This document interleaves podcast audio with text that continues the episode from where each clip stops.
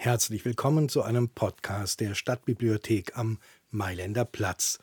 Zu einem Podcast über Edward Frederick Benson, einen Meister des britischen Grusels. Gibt es ein Jenseits? Gibt es Gespenster? Gibt es Kontakte zwischen Toten und Lebenden? Diese Fragen treiben Angehörige der gebildeten Stände des 19. und frühen 20. Jahrhunderts in Europa und in den USA um. Aber ganz besonders in England wird an diesen Fragen herumprobiert, herumgegrübelt. Der britische Schriftsteller Edward Frederick Benson beantwortet diese Fragen mit einem klaren Vielleicht, wer weiß. Es käme darauf an. E.F. Benson, 1867 geboren, 1940 gestorben, hat in rund 70 Gespenstergeschichten Möglichkeiten der Begegnung mit dem Jenseits durchgespielt, hat sich Gedanken über mögliche rationale Erklärungen für Spuk und Visionen gemacht und Theorien zum Jenseits erörtert – er hat aber auch immer wieder der puren Lust am Schrecken nachgegeben oder sich mit eleganter Spottlust über die Scharlatanerie rund um Seancen und um Holter die Polter aus anderen Sphären hergemacht. E.F. Benson ist einer der unterhaltsamsten Autoren von Gespenstergeschichten überhaupt und der vielseitigste. Rund um ihn her blühen spiritistische Gesellschaften und Geisterbeschwörungen aller Art vom Expeditionsversuch ins Jenseits bis hin zum halbironischen Gesellschaftsspiel. Er hat aber auch viel Konkurrenz auf dem Feld der unheimlichen Geschichten. Als Autor ist er mit Gesellschaftsromanen, vor allem mit satirischen Gesellschaftsromanen, sehr erfolgreich. Zudem ist er ein bestens vernetzter Angehörige der britischen Elite, einer der Söhne des Erzbischofs von Canterbury. E.F. Benson braucht die Gespenstergeschichte nicht, um sein Einkommen aufzubessern. Er schreibt Spook Stories, wie er sie nennt, weil sie ihn selbst interessieren und amüsieren. Nicht einmal seinem literarischen Nachruhm sind sie sonderlich dienlich. E.F. Benson ist einem breiteren Lesepublikum und den einschlägigen Lexika heute noch durch seine tatsächlich herrlich komischen Gesellschaftsromane um das rivalisierende Damenduo Mab and Lucia bekannt. Seine Gespenstergeschichten lesen nur noch ein paar Spezialisten. Die letzte deutsche Sammlung erschien 1994 und ist längst vergriffen. Das muss sich dringend ändern. In einer seiner lustigsten Geschichten, Mr. Tillys Seance aus dem Jahr 1923, erzählt er beispielsweise von einem frisch gebackenen Gespenst. Der Titelheld Mr. Tilly ist in London gerade auf dem Weg zu einer Seance, als er einer großen Zugmaschine in die Quere kommt. Plötzlich steht er neben sich und sieht zu, wie man versucht, seinen Leichnam von der Straße zu kratzen. Mit der neuen Körperlosigkeit kommt der langjährige Teilnehmer an Geisterbeschwörungen aber erstaunlich schnell zurecht. Mr. Tilly beschließt nun erst recht an der Seance teilzunehmen. Er hat sich bei solchen Gelegenheiten schon öfter mit dem Geist von Napoleon unterhalten, immer umständlich und bruchstückhaft mit Hilfe des Mediums Mrs. Cumberbatch. Nun hoffte Napoleon endlich auf Augenhöhe begegnen zu können von Geist zu Geist. Tote untereinander können sich einfach lebendiger austauschen. Vor Ort aber muss er bittere Pillen schlucken. Kein anderes Gespenst ist da, er ist der einzige Geist. Und er sieht, dass Mrs. Cumberbatch allerlei Hokuspokus und Tricksereien nutzt, um die zahlende Kundschaft zufriedenzustellen – das ist schreiend komisch erzählt, aber E.F. Benson belässt es nicht beim bloßen Spott. Denn als einzige der Anwesenden kann Mrs. Cumberbatch Mr. Tilly durchaus wahrnehmen und mit ihm ein wenig kommunizieren. Das wird eine eher zähe Unterhaltung, aber so erfährt Tilly, dass andere Geister sich weigern, sich blicken zu lassen. Und Mrs. Cumberbatch muss von ihrer Gabe nun mal leben. Also muss sie tricksen. Tilly wird auch bald begreifen, warum kein jenseitiger Mrs. Cumberbatch als Tür zum Diesseits nutzt. Interessant aber ist, dass Benson in ein und derselben Geschichte spiritistische Sitzungen als Schabernack entlarvt und jenseitige Umtriebe nach wie vor für denkbar hält. Es gibt keine durchgehende Benson-Theorie des Spuks. Mal taucht Spuk als Symbol für soziale Spannungen, mal als Indikator für seelische Ausnahmesituationen bei ihm auf und immer wieder zeigt er ihn als eine Art Fotografie. Benson weiß, dass man sich einige Generationen zuvor Tonaufnahmen, Fotos oder gar Filme nicht hätte vorstellen können oder als erfolgreich praktizierte Zauberei betrachtet hätte. Vielleicht spekuliert er, könnten emotionale Ausnahmezustände, Schmerz, Wut, Reue anlässlich grausiger Verbrechen, anlässlich von Unfällen, anlässlich eines Selbstmordes, Abdrücke dieser Extremmomente und Extremgefühle in unserer Welt hinterlassen, deren Wahrnehmung dann nicht jedem gegeben ist. Selbst in dieser Hinsicht Empfindsame nehmen vielleicht jeweils nur einen Teil des Phänomens wahr. Der eine ein Bild, die andere Geräusche, eine dritte Person dagegen Gerüche. So hätte Benson erklärt, warum Spukphänomene von unterschiedlichen Zeugen so unterschiedlich beschrieben werden. So spielerisch sich Benson der Gespensterwelt oft nähert, bloße Tändelei war das für ihn nicht. Er kommt zwar aus besten Verhältnissen, aber auch aus einer problematischen Familie. Der Vater ist ein extrem dominanter Charakter, die Mutter so klug wie unterwürfig wie emotional manipulativ. Sie bringt ihrem im England von Queen Victoria unaufhaltsam aufsteigenden Gatten zwar sechs Kinder zur Welt, liebt aber Frauen. Schon während ihrer Ehe unterhält sie eine enge Beziehung zu jener Frau, mit der sie nach dem Tod ihres Mannes weiter ihr Leben teilt. Ein Sohn und eine Tochter sterben mit 18 bzw. 26 Jahren. Die vier überlebenden Geschwister werden alle schriftstellerisch aktiv. Die drei Brüder Arthur Christopher, Edward Frederick und Robert Hugh sind schwul, die Schwester Margaret ist lesbisch. Im England von Queen Victoria und danach in dem von König Edward ist das keine fröhliche Abweichung von statistischen Mittelwerten. Es ist eine noch immer kriminalisierte sexuelle Orientierung, die zu anstrengendem Doppelleben zwingt.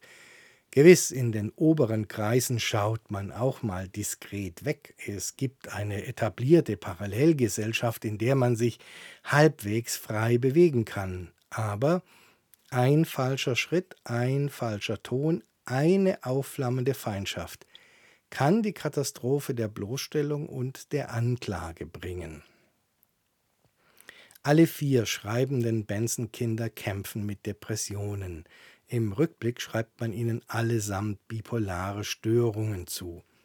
Bei Margaret kommt es zur völligen Katastrophe. Sie bringt die letzten Jahre ihres Lebens in einer geschlossenen Anstalt zu. Ob dem nur ein blutiger Selbstmordversuch vorausging oder der Versuch, die Mutter in einem Eifersuchtsdrama zu erstechen, lässt sich heute nicht mehr abschließend klären.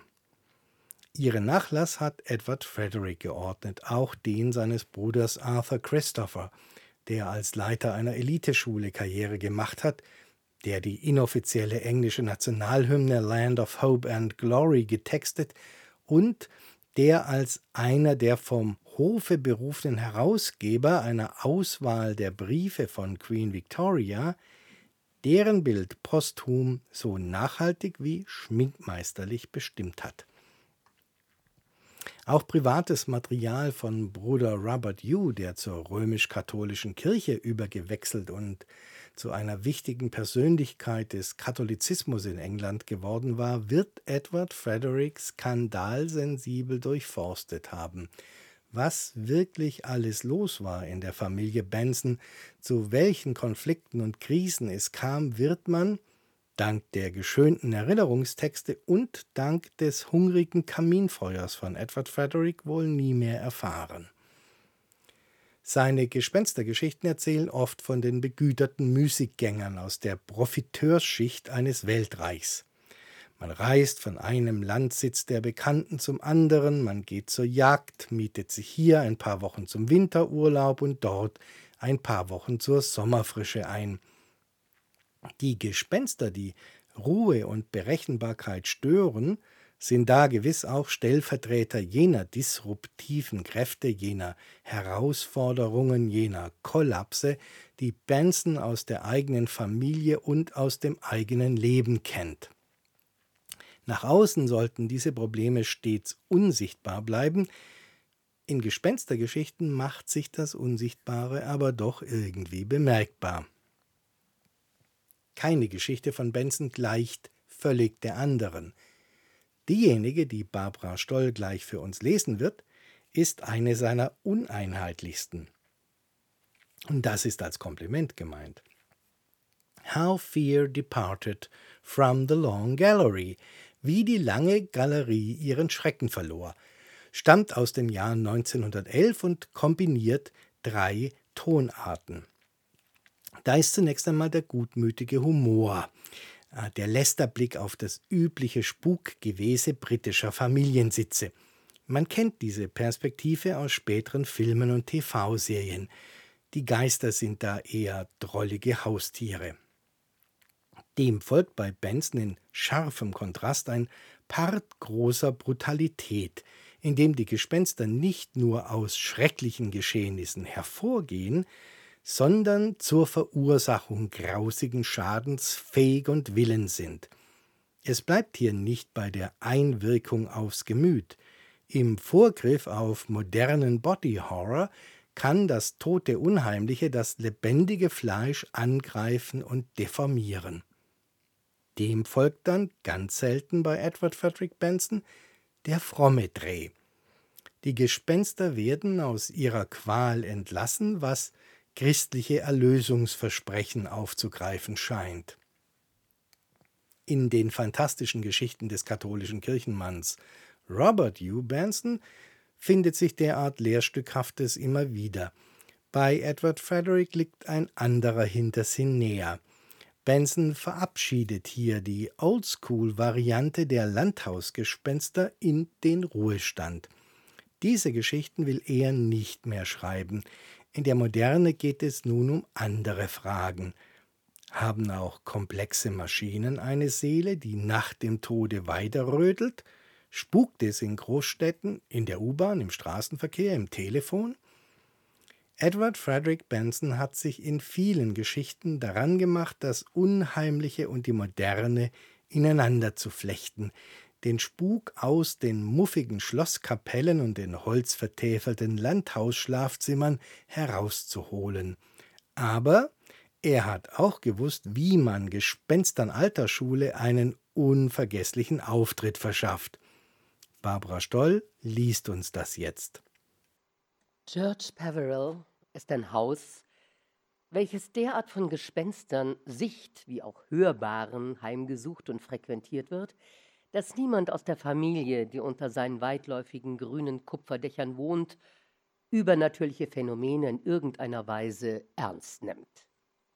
Denn für die Peverils ist das Erscheinen eines Geistes von kaum größerer Bedeutung als das Erscheinen des Postboten für Leute, die normaleren Häusern wohnen.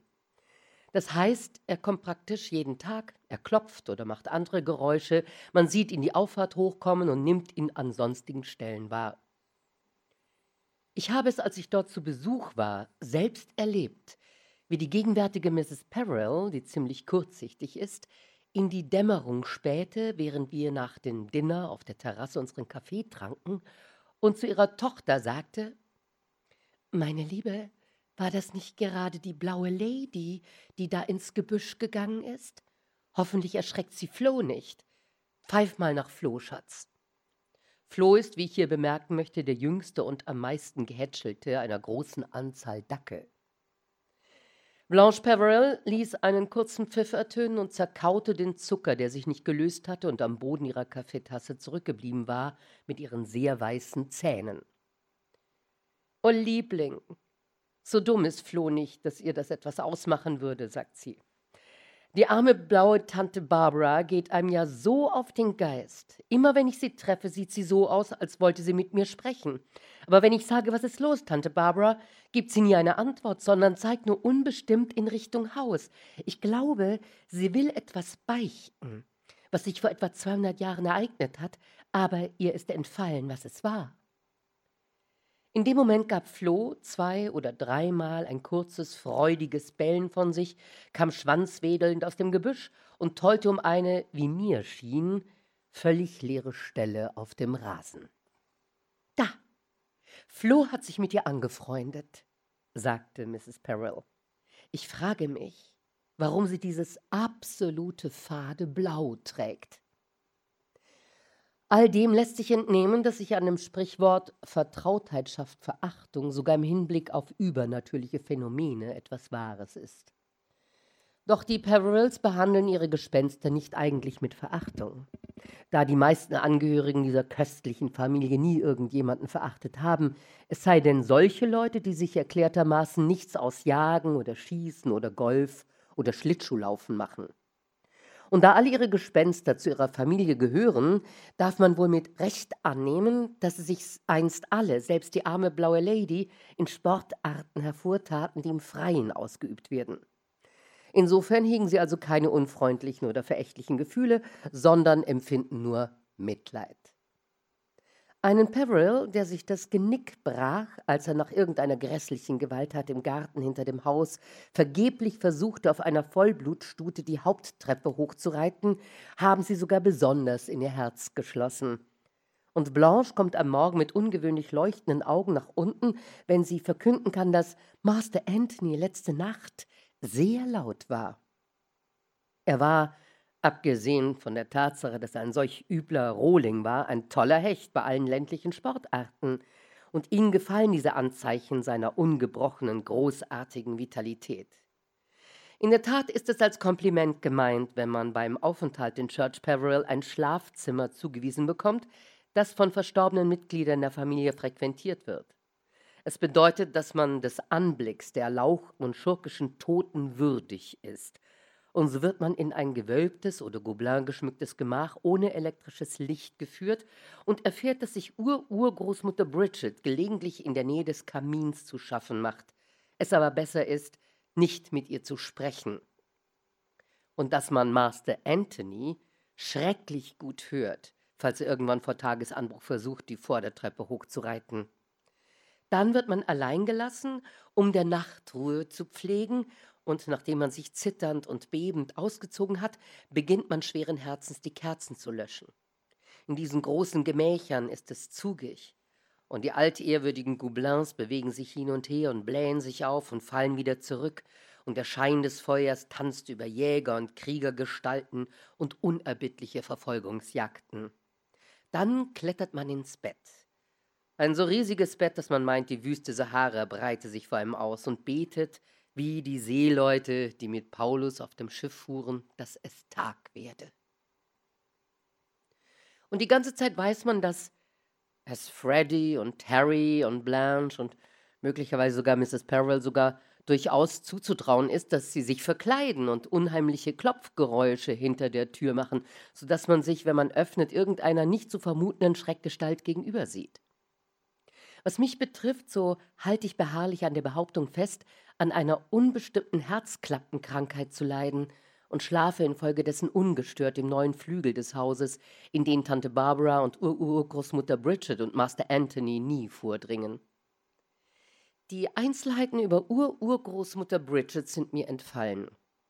Fest steht jedoch, dass sie irgendeinem entfernten Verwandten die Kehle durchschnitt, bevor sie sich mit der bei Agincourt benutzten Axt den Bauch aufschlitzte. Davor hatte sie ein äußerst bewegtes Leben geführt, reich an erstaunlichen Begebenheiten. Es gibt indes auf Church Peril ein Gespenst, über das die Familie nie lacht, dem sie kein freundliches und amüsiertes Interesse entgegenbringt und von dem gerade nur so viel gesprochen wird, wie für sie die Sicherheit ihrer Ärzte erforderlich ist. Genau genommen müsste man von zwei Gespenstern reden, denn bei dem betreffenden Spuk handelt es sich um zwei sehr kleine Kinder, die Zwillinge waren. Diese werden nun von der Familie nicht ohne Grund äußerst ernst genommen. Ihre Geschichte, die mir Mrs. Perrill erzählte, ist folgende. Im Jahr 1602, dem letzten der Regierungszeit Königin Elisabeths, stand ein gewisser Dick Peverell am Hofe hoch in Gunst. Er war der Bruder von Master Joseph Peverell, dem damaligen Eigentümer des Familiensitzes und der dazugehörigen Ländereien, der zwei Jahre zuvor im respektablen Alter von 74 Jahren Vater von Zwillingssöhnen geworden war, die ersten Nachkommen, die ihm geboren wurden. Man weiß, dass die betagte jungfräuliche Königin zum schönen Dick, der fast 40 Jahre jünger war als sein Bruder, mal sagte, wie bedauerlich, dass ihr nicht Herr auf Church Peveril seid. Und diese Worte gaben ihm wahrscheinlich einen finsteren Plan ein. Wie dem auch sei, der schöne Dick, der den Ruf, den die Familienpunkte Verruchtheit hatte, äußerst angemessen aufrechterhielt, machte sich zu Pferd nach Yorkshire auf und stellte fest, dass sein Bruder Joseph günstigerweise gerade einen Schlaganfall erlitten hatte, offenbar die Folge einer anhaltenden Hitzeperiode in Verbindung mit der Notwendigkeit, seinen Durst mit einer größeren Menge Südwein zu löschen, und gestorben war während der schöne Dick mit Gott weiß, was für Gedanken im Busen gen Norden reiste. So geschah es, dass er gerade rechtzeitig zum Begräbnis seines Bruders in George Peril anlangte. Er wohnte den Trauerfeierlichkeiten mit großem Anstand bei und kehrte zum Haus zurück, um ein bis zwei Tage in gemeinsamer Trauer mit seiner verwitweten Schwägerin zu verbringen, die nur eine zaghafte und ängstliche Dame war, wenig geeignet, mit Halsabschneidern wie diesen verbunden zu sein. In der zweiten Nacht seines Aufenthalts tat er das, was die Peverils bis zum heutigen Tage beklagen. Er ging in das Zimmer, in dem die Zwillinge mit ihrem Kindermädchen schliefen, und erwürgte letzteres still und leise im Schlaf. Dann nahm er die Zwillinge und steckte sie in das Feuer, das die lange Galerie beheizt.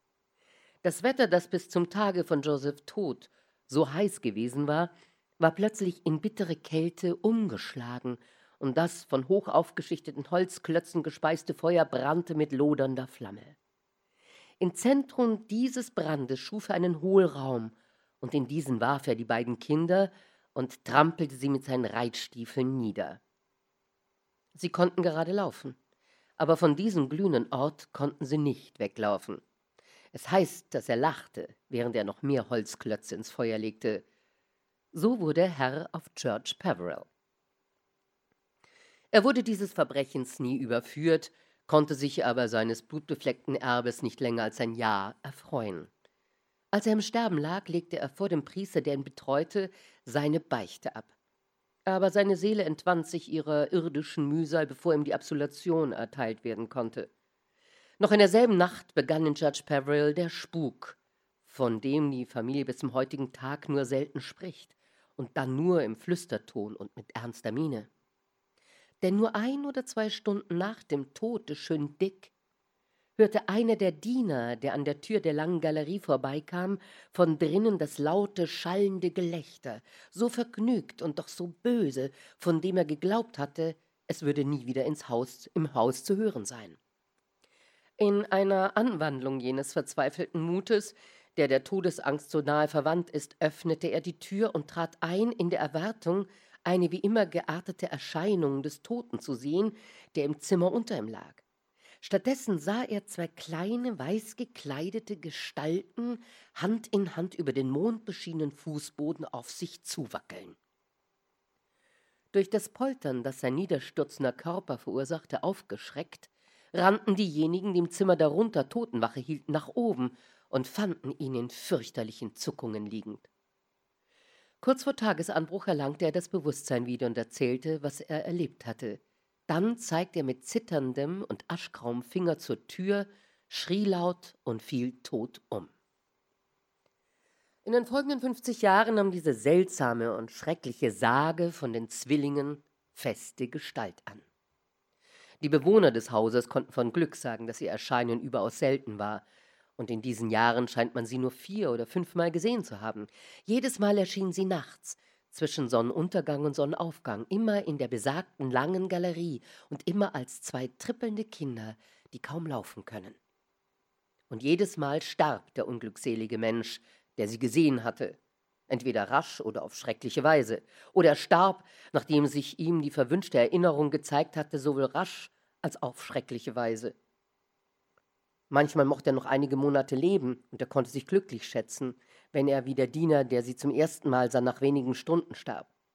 Weitaus entsetzlicher war das Schicksal einer gewissen Mrs. Canning, die das Pech hatte, sie in der Mitte des folgenden Jahrhunderts zu sehen, oder um ganz genau zu sein, im Jahr 1760. Damals waren Zeit und Ort ihres Erscheinens bereits wohl bekannt, und Besucher wurden, wie es bis vor einem Jahr geschah, davor gewarnt, zwischen Sonnenuntergang und Sonnenaufgang die lange Galerie zu betreten. Doch Mrs. Canning, eine schöne Frau von funkelndem Geist, überdies Verehrerin und Freundin des notorischen Skeptikers Monsieur Voltaire, hielt sich mutwillig, allen Einwänden zum Trotz, Nacht für Nacht an dem heimgesuchten Ort auf. Vier Abende lang sah sie nichts. Doch am fünften hatte sie ihren Willen, denn die Tür in der Mitte der Galerie öffnete sich und das unschuldige kleine Unglückspaar kam auf sie zugewackelt. Es scheint, dass sie selbst jetzt keine Angst hatte, sondern es für angebracht hielt, das arme Wesen sich über sie lustig zu machen und ihnen zu sagen, es sei Zeit, dass sie wieder ins Feuer gingen. Sie gaben kein Wort zur Antwort, sondern wandten sich weinend und schluchzend von ihr ab. Unmittelbar darauf entschwanden sie ihrem Blick, und sie rauschte nach unten, wo die Familie und die Gäste des Hauses auf sie warteten, und verkündete triumphierend, sie habe sie beide gesehen und müsse unbedingt an Monsieur Voltaire schreiben, um ihm mitzuteilen, dass sie mit materialisierten Geistern gesprochen habe. Das würde ihn zum Lachen bringen. Doch als er einige Monate später die vollständige Geschichte erfuhr, lachte er keineswegs. Mrs. Canning war eine der großen Schönheiten ihrer Zeit, und im Jahre 1760 stand sie in voller Blüte. Das Hauptmerkmal ihrer Schönheit wenn es möglich ist, eine Einzelheit hervorzuheben, wodurch alles so exquisit war, bestand in der wundervollen Farbe und unvergleichlichen Helligkeit ihres Teints. Sie war jetzt gerade 30 Jahre alt, aber trotz ihres exzessiven Lebenswandels hatte sie sich den Schnee und die Rosen der Mädchenzeit bewahrt, und sie suchte das von anderen Frauen gemiedene helle Licht des Tages, das, da es die Herrlichkeit ihrer Haut nur umso besser zur Geltung brachte.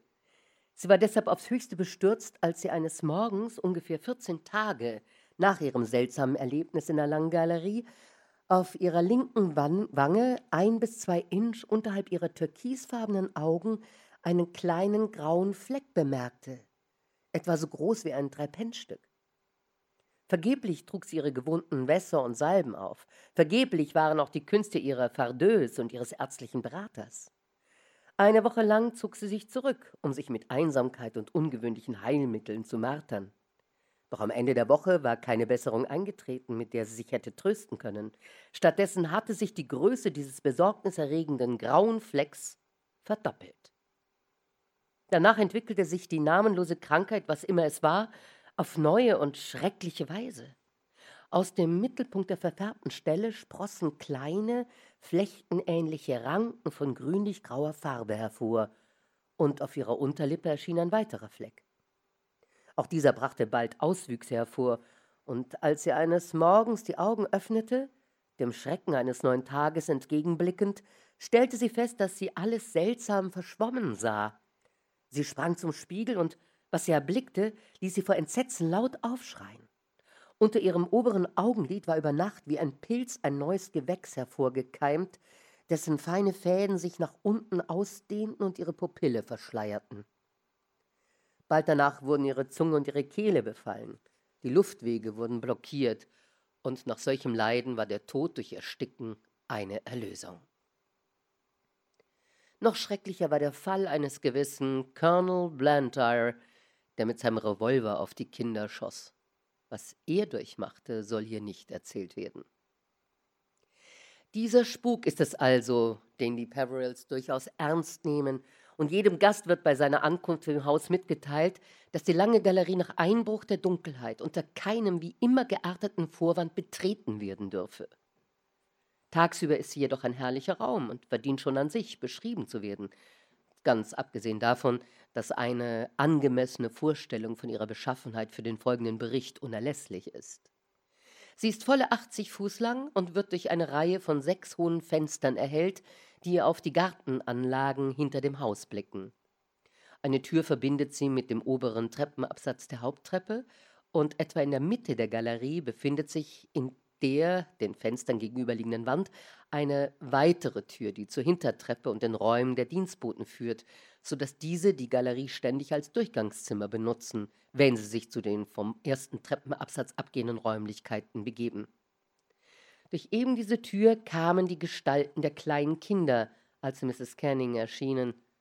Und auch bei verschiedenen anderen Gelegenheiten hat man sie hier hereinkommen sehen, denn das Zimmer, aus dem der schöne Dick sie holte, liegt direkt dahinter, am oberen Ende der Hintertreppe. Noch weiter hinten in der Galerie befindet sich der Kamin, in den er sie warf, und am anderen Ende ist ein großes Erkerfenster, von dem man aus die Allee ersieht. Über diesem Kamin hängt mit düsterer Bedeutsamkeit ein, ein Hohlbein zugeschriebenes Porträt des schönen Dick, das ihn in der überheblichen Attraktivität seiner frühen Mannesjahre zeigt. Und ein Dutzend anderer Porträts von großem Wert zieht die Wand gegenüber den Fenstern. Am Tag ist dies der am meisten besuchte Aufenthaltsraum im Haus, denn zu dieser Zeit lassen sich seine anderen Besucher dort nie blicken. Auch erschallt dann dort nie das barsche, vergnügte Lachen des schönen Dick, das bisweilen nach Einbruch der Dunkelheit von denen, die gerade über den Treppenabsatz draußen gehen, gehört wird. Doch Blanche bekommt keine leuchtenden Augen, wenn sie es vernimmt. Sie verschließt ihre Ohren und sieht zu, möglichst schnell aus, außer Hörweite dieser grässlichen Fröhlichkeit zu gelangen. Doch bei Tage wird die lange Galerie von vielen Bewohnern des Hauses aufgesucht und viel Gelächter, das in keiner Weise böse oder unheimlich ist, erklingt dort. Wenn der Sommer über dem Land brütet, regeln sich diese Bewohner in den tiefen Fenstersitzen, und wenn der Winter seine eisigen Finger ausstreckt und schrill durch seine frostigen Handflächen bläst, versammeln sie sich um den Kamin am anderen Ende der Galerie und hocken in fröhlich schwatzenden Gruppen auf Sofastühlen, Stuhllehnen und auf dem Fußboden. Oft habe ich dort an langen Augustabenden gesessen, bis es Zeit war, sich zum Dinner umzuziehen. Aber nie habe ich es erlebt, wenn irgendjemand geneigt schien, zu lange dort zu verweilen, dass dann nicht die mahnenden Worte zu hören gewesen wären. Es ist kurz vor Sonnenuntergang. Wollen wir gehen? Später im Jahr, an den kürzeren Herbsttagen, wird dort oft der Tee serviert. Und es ist bisweilen vorgekommen, dass Mrs. Peveril, gerade als die Fröhlichkeit am unbändigsten war, plötzlich aus dem Fenster schaute und sagte, meine Lieben, es ist schon recht spät, lasst uns unten in der Halle weiteralbern. Und dann senkt sich immer eine momentane, eigentümliche Stille auf die redselige Familie und die ebenso redseligen Gäste, und wir alle verlassen schweigend den Raum, als hätten wir gerade eine schlechte Nachricht erhalten. Doch der Geist der Perils will sagen, der der Lebenden, ist von denkbar sprunghafter Art und die Trübung ihrer guten Laune, die der Gedanke an den schönen Dick und seine Untat hervorruft, geht mit erstaunlicher Schnelligkeit wieder vorüber. Einer jener typischen aus zahlreichen jungen und ausgesprochen fröhlichen Leuten bestehenden Gesellschaften weilte im vorigen Jahr kurz nach Weihnachten auf Church Peveril und wie gewöhnlich gab Mrs. Peveril am 31. Dezember ihren jährlichen Silvesterball. Das Haus war überfüllt, und sie hatte zusätzlich den größeren Teil des Peril Arms, des lokalen Gasthofs, mit Beschlag belegt, um die Gäste, für die im Haus keine Schlafzimmer mehr zur Verfügung standen, unterzubringen.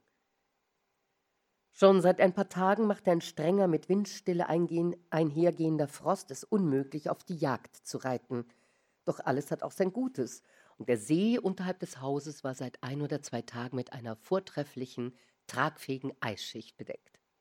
Den ganzen Vormittag jenes Tages war jeder im Haus damit beschäftigt gewesen, auf der spiegelglatten Fläche schnelle und ungestüme Drehungen und Wendungen auszuführen, und sobald der Lunch vorüber war, eilten wir alle mit einer Ausnahme wieder nach draußen. Diese Ausnahme war Madge Dalrymple, der früher am Tage das Missgeschick widerfahren war, ziemlich böse zu stürzen, die aber hoffte, dass sie, wenn sie ihr verletztes Knie ausruhte, statt sich wieder den Schlittschuhläufern anzuschließen, an jenem Abend imstande sein würde zu tanzen. Diese Hoffnung war, wie man sagen muss, höchst blauäugig, denn sie konnte nur würdelos zum Haus zurückkumpeln. Doch mit dem unbeschwerten Optimismus, den der Peverils eigen, sie ist eine Cousine ersten Grades von Blanche, bemerkte sie, dass, sie, dass ihr in ihrem gegenwärtigen Zustand weiteres Schlittschuhlauf nur ein mäßiges Vergnügen bereiten könnte, sie also wenig aufgab, aber viel zu gewinnen hätte. Folglich ließen wir, nachdem wir schnell einen Kaffee getrunken hatten, der in der langen Galerie gereicht wurde, Madge dort zurück, die bequem auf dem großen, im rechten Winkel zum Kamin stehenden Sofa lag und sich bis zum Tee mit einem interessanten Buch die Langeweile vertreiben wollte. Da sie zur Familie gehörte, wusste sie alles über den schönen Dick und die kleinen Kinder und das Schicksal von Mrs. Canning und Colonel Blantyre. Doch als wir hinausgingen, hörte ich Blanche zu ihr sagen: Sieh zu, dass du rechtzeitig wegkommst, mein Schatz. Und Madge erwiderte: Ja, sicher. Ich werde lange vor Sonnenuntergang gehen. Und so ließen wir sie in der langen Galerie allein. Madge las einige Minuten lang in ihrem interessanten Buch, aber da sie es nicht zu fesseln vermochte, äh, legte sie es hin und trumpelte zum Fenster hinüber. Obwohl es erst kurz nach zwei war, kam nur ein schwaches und trübes Licht herein, denn die kristallklare Helligkeit des Vormittags war einer verhangenen Düsternis gewichen, hervorgerufen durch zahlreiche dicke Wolken, die langsam von Nordosten aufzogen. Der ganze Himmel war bereits von ihnen bedeckt, und hin und wieder taumelten einige Schneeflocken an den hohen Fenstern vorbei zur Erde. Der Dunkelheit und der bitteren Kälte des Nachmittags meinte sie entnehmen zu können, dass es bald heftig schneien würde, und diese äußeren Anzeichen spiegelten sich in ihrem Inneren durch jene dumpfe Schläfrigkeit des Bewusstseins wider, die wetterfühligen Menschen ein Unwetter ankündigt. Match war in besonderem Maße das Opfer solcher äußeren Einflüsse.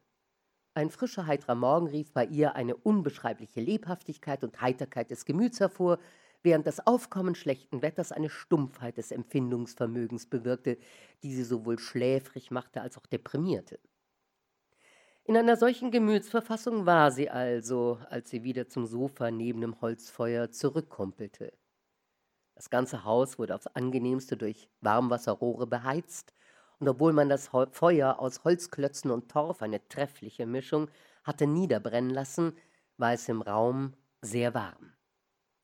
Müßig beobachtete sie die nachlassenden Flammen, schlug ihr Buch jedoch nicht wieder auf, sondern lag mit dem Gesicht zum Kamin auf dem Sofa und fasste schläfrig den Entschluss, zwar nicht sogleich auf ihr Zimmer zu gehen, aber die Zeit bis zur Rückkehr der Schlittschuhläufer, die wieder Fröhlichkeit ins Haus bringen würden, darauf zu verwenden, ein bis zwei immer wieder aufgeschobene Briefe zu schreiben.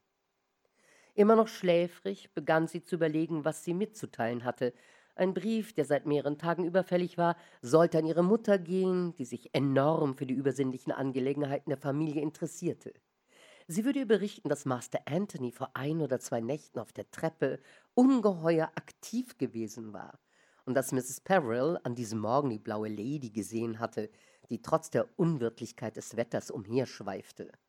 Das war recht interessant. Die blaue Lady war den Lorbeerbaumweg hinuntergegangen und Mrs. Perrill hatte gesehen, wie sie die Stallung betrat, wo in eben dem Moment Freddy Perrill die wegen des Frosts nicht benutzbaren Jagdpferde inspizierte. Im gleichen Augenblick hatte sich dann plötzlich in den Stallungen eine Panik ausgebreitet.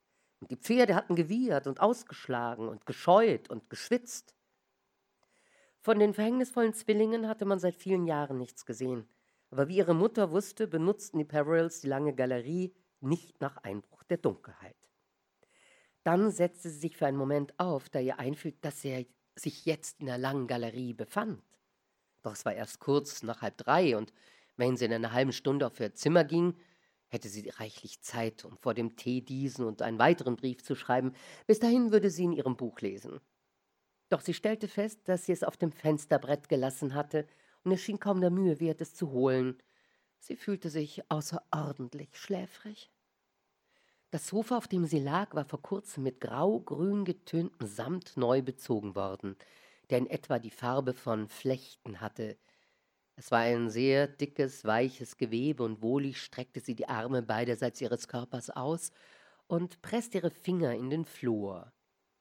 Wie furchtbar doch diese Geschichte mit Mrs. Canning war.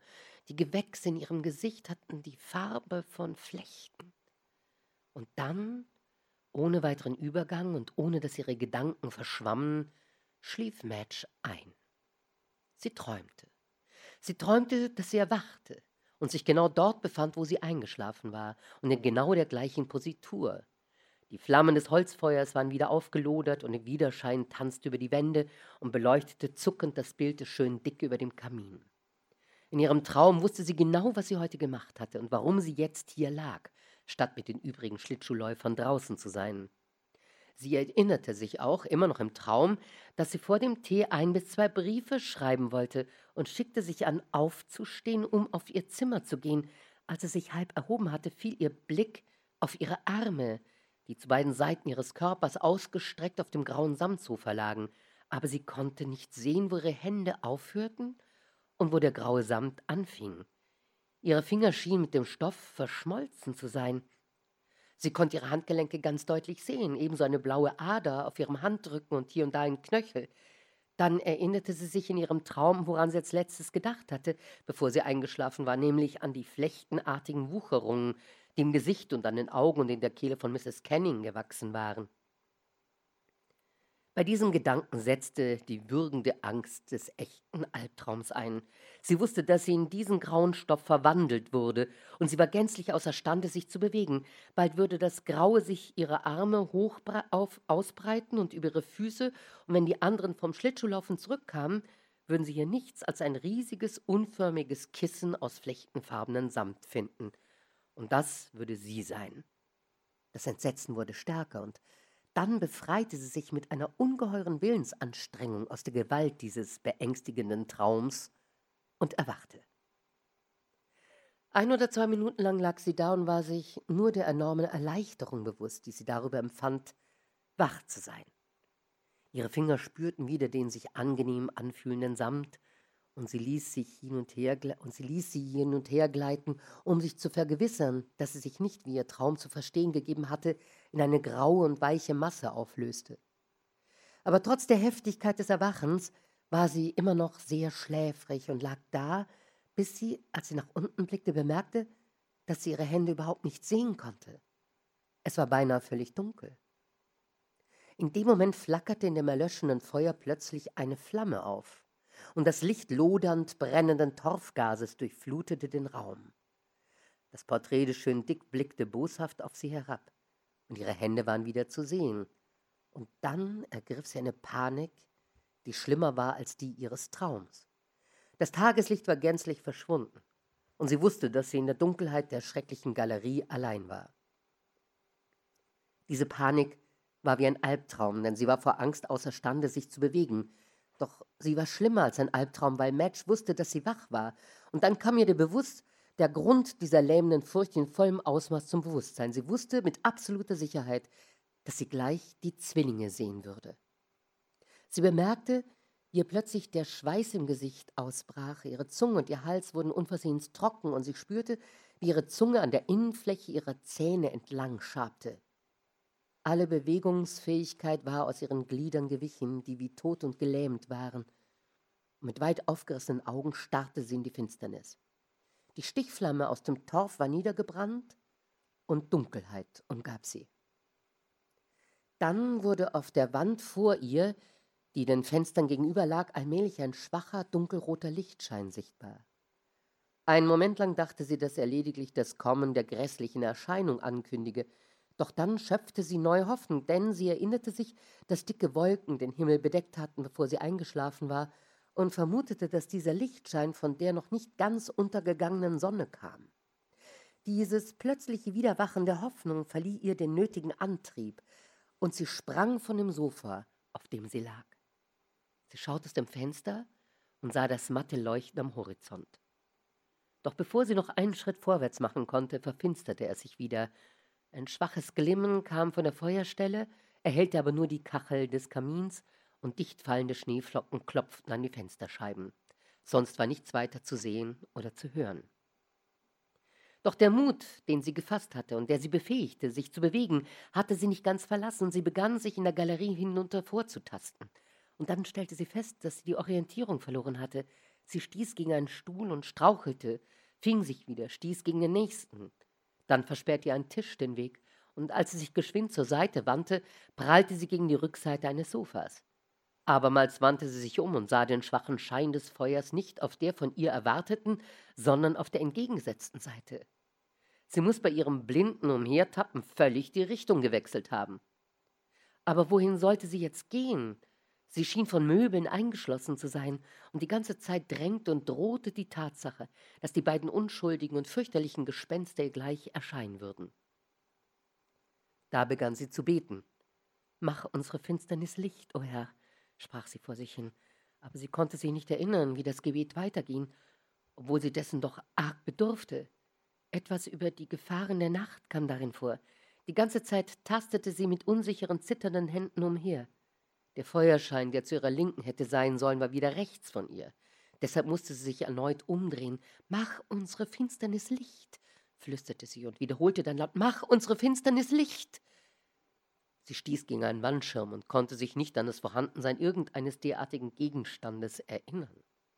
Hastig und fahrig tastete sie neben dem Paravent umher und berührte etwas Weiches und Samtiges. War das das Sofa, auf dem sie gelegen hatte? Wenn ja, wo war dann sein Kopfende? Es hatte einen Kopf und einen Rücken und Füße.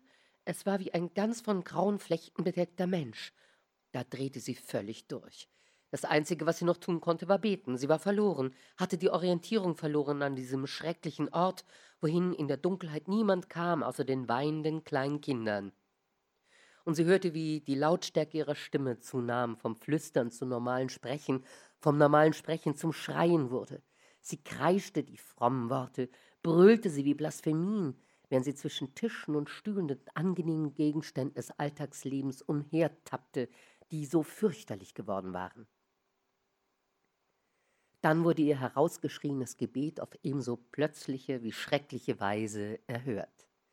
Abermals gelangte die schwelende Glutasche im Kamin an einen mit entflammbarem Gas gefüllten Hohlraum im Torf, und der Raum erhellte sich schlagartig.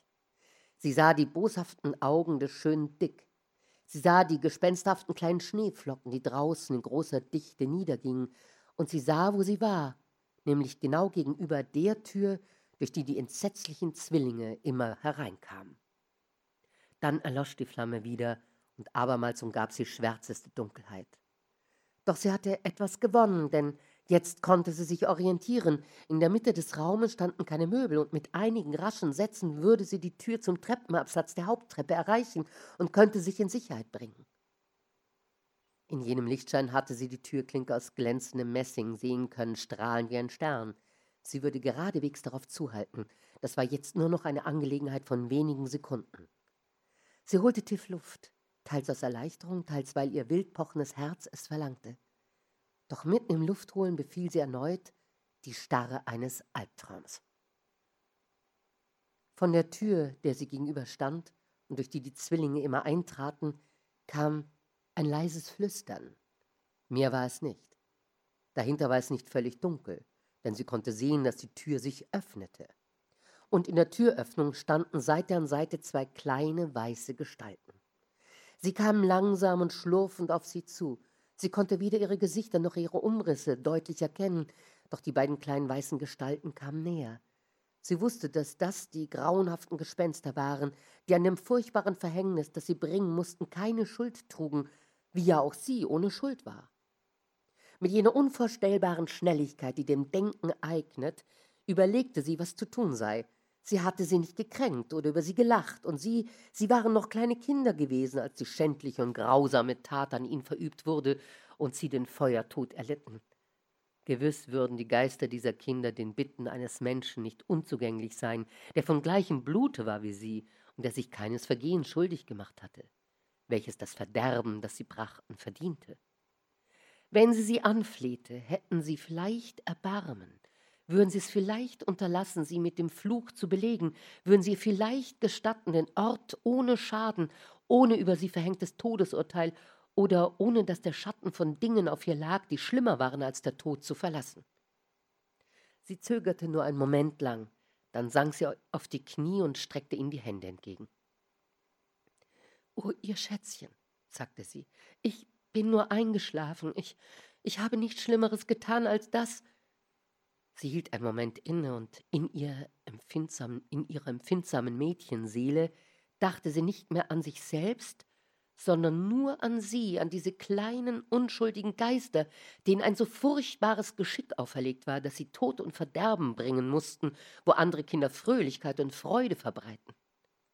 Doch alle, die sie bisher gesehen hatten, hatten sie gefürchtet und Angst vor ihnen gehabt oder hatten sich über sie lustig gemacht.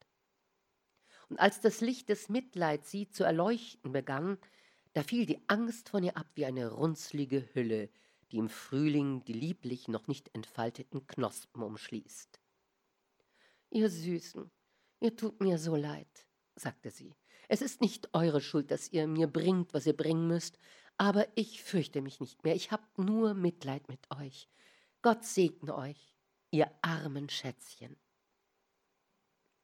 Sie hob den Kopf und blickte sie an. Obwohl es so dunkel war, konnte sie jetzt ihre Gesichter sehen, wenn auch alles undeutlich und flackerig war, wie der Schein fahler Flammen, die von einem Luftzug hin und her bewegt werden. Doch die Gesichter waren nicht traurig oder böse, sie lächelten sie mit einem schüchternen Kleinkinderlächeln an, und während sie sie ansah, verblassten sie und lösten sich langsam auf wie Dampfschwaden in frostiger Luft. Als sie verschwunden waren, regte Madge sich nicht sogleich, denn statt Angst erfüllte sie ein wundervolles Gefühl des Friedens, eine heitere Gemütsruhe, die sie zu stören fürchtete, wenn sie sich rührte. Doch bald stand sie auf, und indem sie sich im Dunkeln vortastete, jedoch ohne dass irgendein Albtraumgefühl sie vorwärts drängt oder panische Angst sie trieb, verließ sie die lange Galerie und begegnete Blanche, die gerade pfeifend und ihre Schlittschuhe schwenkend die Treppe hochkam. Was macht das Bein, mein Schatz? fragte sie. Du humpelst ja gar nicht mehr. Bis zu dem Augenblick hatte Madge nicht mehr daran gedacht. Ich glaube, es ist wieder in Ordnung. Jedenfalls hatte ich es ganz vergessen, Blanche, meine Liebe. Erschrick bitte nicht um meinetwillen, aber ich habe die Zwillinge gesehen. Einen Moment lang wurde Blanches Gesicht bleich vor Entsetzen. Was? sagte sie flüsternd. Ja, ich habe sie eben, gerade eben gesehen, aber sie waren freundlich, sie haben mich angelächelt und sie taten mir so leid und irgendwie bin ich sicher, dass ich nichts zu befürchten habe. Es scheint, dass Madge recht hatte, denn ihr ist nichts Schlimmes widerfahren. Irgendetwas, ihr Verhalten ihnen gegenüber, so müssen wir annehmen, Ihr Mitleid, ihre Sympathie wirkte sich auf den Fluch aus, annullierte und tilgte ihn. Erst letzte Woche war ich in Church Peril, wo ich nach Einbruch der Dunkelheit ankam. Gerade als ich an der Tür zur Galerie vorüberging, kam Blanche heraus. Ach, da bist du ja, sagte sie. Ich habe gerade die Zwillinge gesehen. Sie sahen einfach süß aus und sind beinahe zehn Minuten geblieben. Lass uns gleich Tee trinken.